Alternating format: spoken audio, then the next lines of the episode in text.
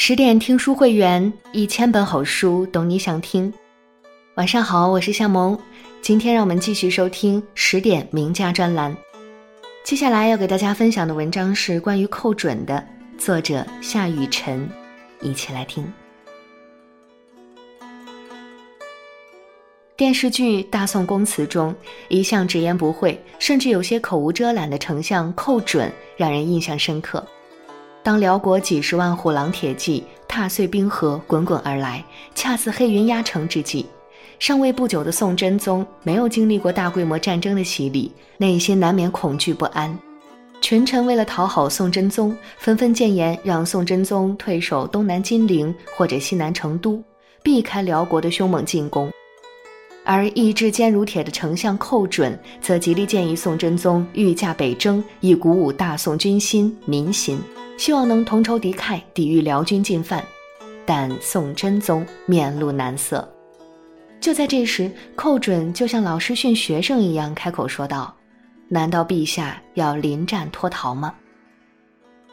寇准就是这样一位刚正不阿、直言不讳的北宋名相，一点都不给皇帝陛下留面子。都说伴君如伴虎，君王一怒便是一场腥风血雨。再加上儒家文化一直提倡君君臣臣父父子子，教导臣子对皇帝如对待父亲一样恭敬孝顺。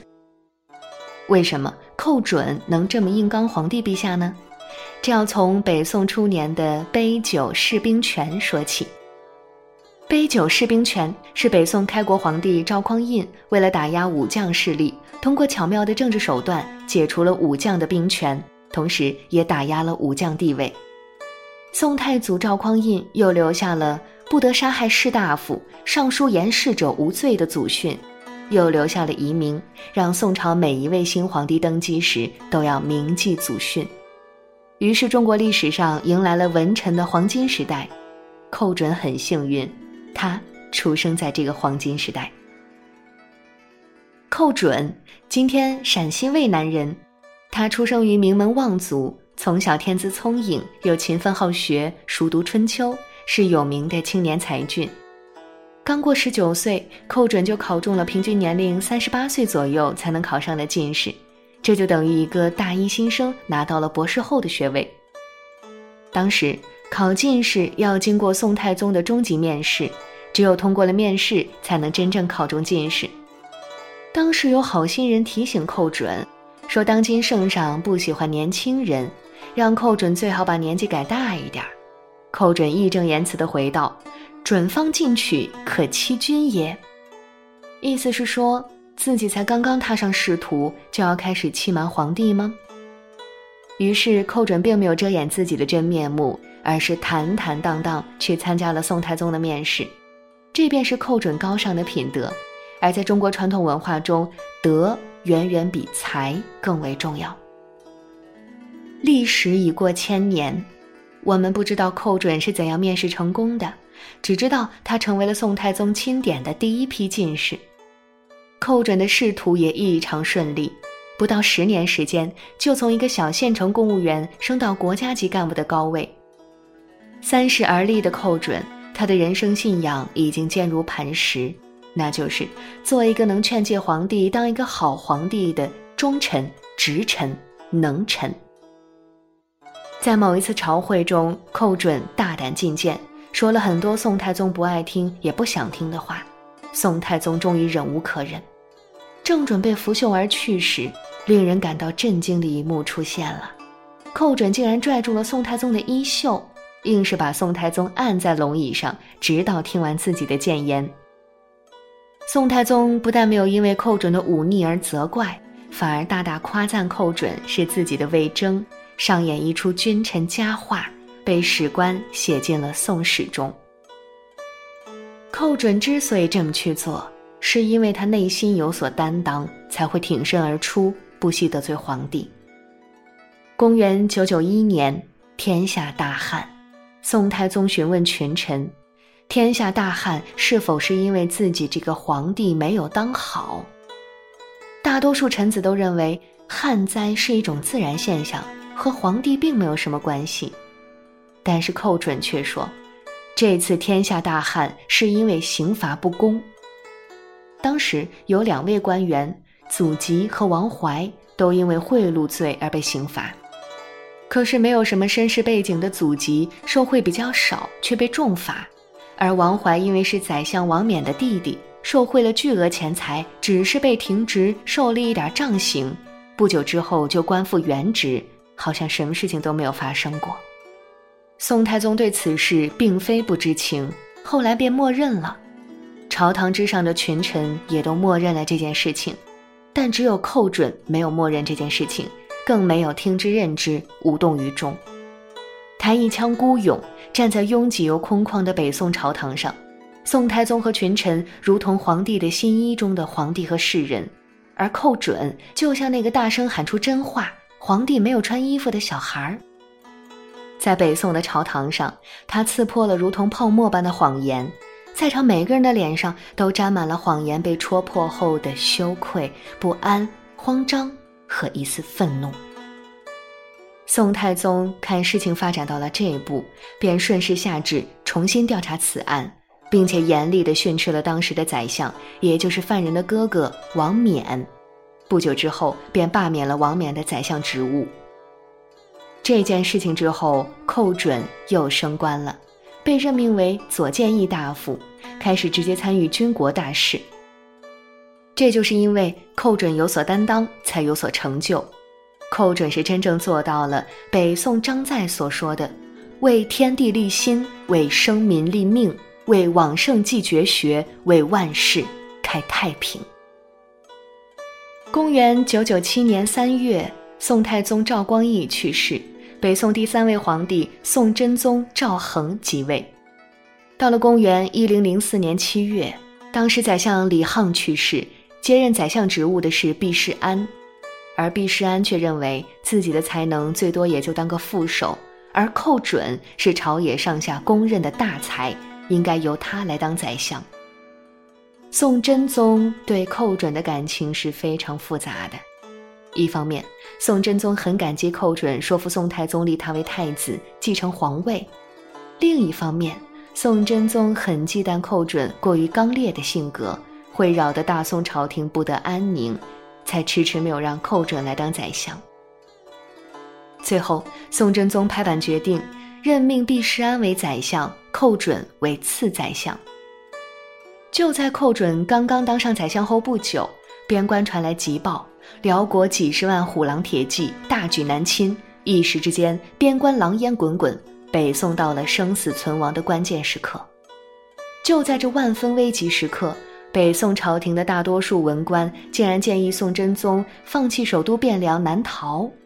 寇准听闻之后，怒火朝天，非常愤怒地问道：“是什么人敢给皇帝陛下出这样的鬼主意？其罪可诛！”在寇准的极力坚持下，宋真宗终于决定御驾亲征。但是，等宋真宗到了战场前线澶州时，又开始畏缩了。寇准不得不继续劝说宋真宗渡过黄河，移驾北城，以鼓舞大军士气。《宋史·寇准传》中记载，当时寇准是这样说的：“准故请曰。”陛下不过河，则人心易危，敌气未设，非所以取威决胜也。意思是说，如果皇帝陛下不过河，就会影响军队的士气，又不能压制对方的气势，这并不是树立军威、获得胜利的选择。寇准说这一句话，已经带着一丝胁迫的语气。如果战争失败了，就是因为宋真宗胆小懦弱，不肯过河鼓舞士气造成的。在这种情况下，寇准联合了其他人一起向宋真宗谏言，最终宋真宗决定渡过黄河，到澶州北城巡视一番。说来也巧。恰恰在宋真宗巡视之时，辽军统帅萧踏懒突然出现在前线，在澶州城下被宋将张环用床子弩射杀。这个意外的胜利使得宋军士气大振，也使得辽军士气低落。辽国的萧太后分析了当下的战局，认为辽军在战场上很难战胜宋军，不如趁机议和。其实宋真宗早就有了议和的心思和打算，于是两人一拍即合，很快达成了历史上著名的澶渊之盟。后世很多人都把澶渊之盟当成是耻辱的城下之盟，但事实上，澶渊之盟结束了辽宋之间长达二十多年的战争，为北宋的长远发展争取了长达百年的时间。如果在北宋靖康之耻之前能有寇准这样力挽狂澜的大臣，也许就能够避免北宋的灭亡。昨天宋真宗文章中，我们讲到，澶渊之盟最后宋辽双方以三十万的岁币额成交，其中有一位叫曹利用的官员功不可没。其实这背后真正要感谢的应该是寇准。谈判前，寇准找来曹利用，让他把价格压到三十万。结果曹利用不负所望，因为有了当时寇准的利剑，才有了后来宋真宗的出征，才有了后来的澶渊之盟。一时间，寇准的名望无人能企及。这是寇准一生最高光的时刻，也是被后人无数次提起的英雄事迹。就连北宋著名的宰相王安石评价寇准时都说。欢盟从此至今日，宰相来公功第一。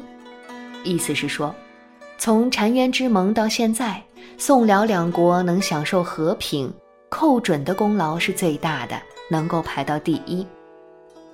先天下之忧而忧，后天下之乐而乐的范仲淹评价寇准，能左右天子，不动如山，天下谓之大中。这句话揭秘了寇准为什么能够向上管理，让宋太宗、宋真宗都按照自己的意图去做事情。背后的深层次原因很简单，就是寇准内心的大忠。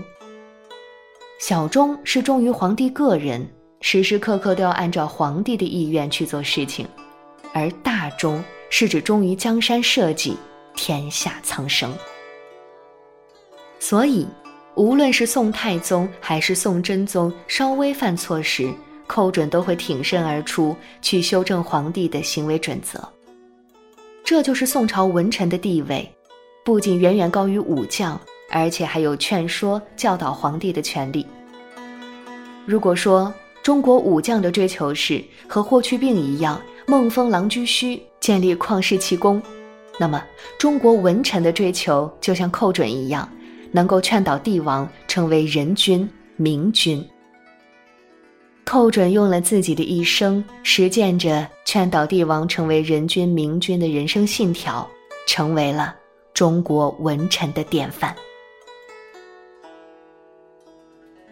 好啦，今天的故事就和你分享到这里。更多美文，请继续关注十点读书，也欢迎把我们推荐给你的朋友和家人，一起在阅读里。成为更好的自己。我是夏萌，感谢你的收听，我们下期再见。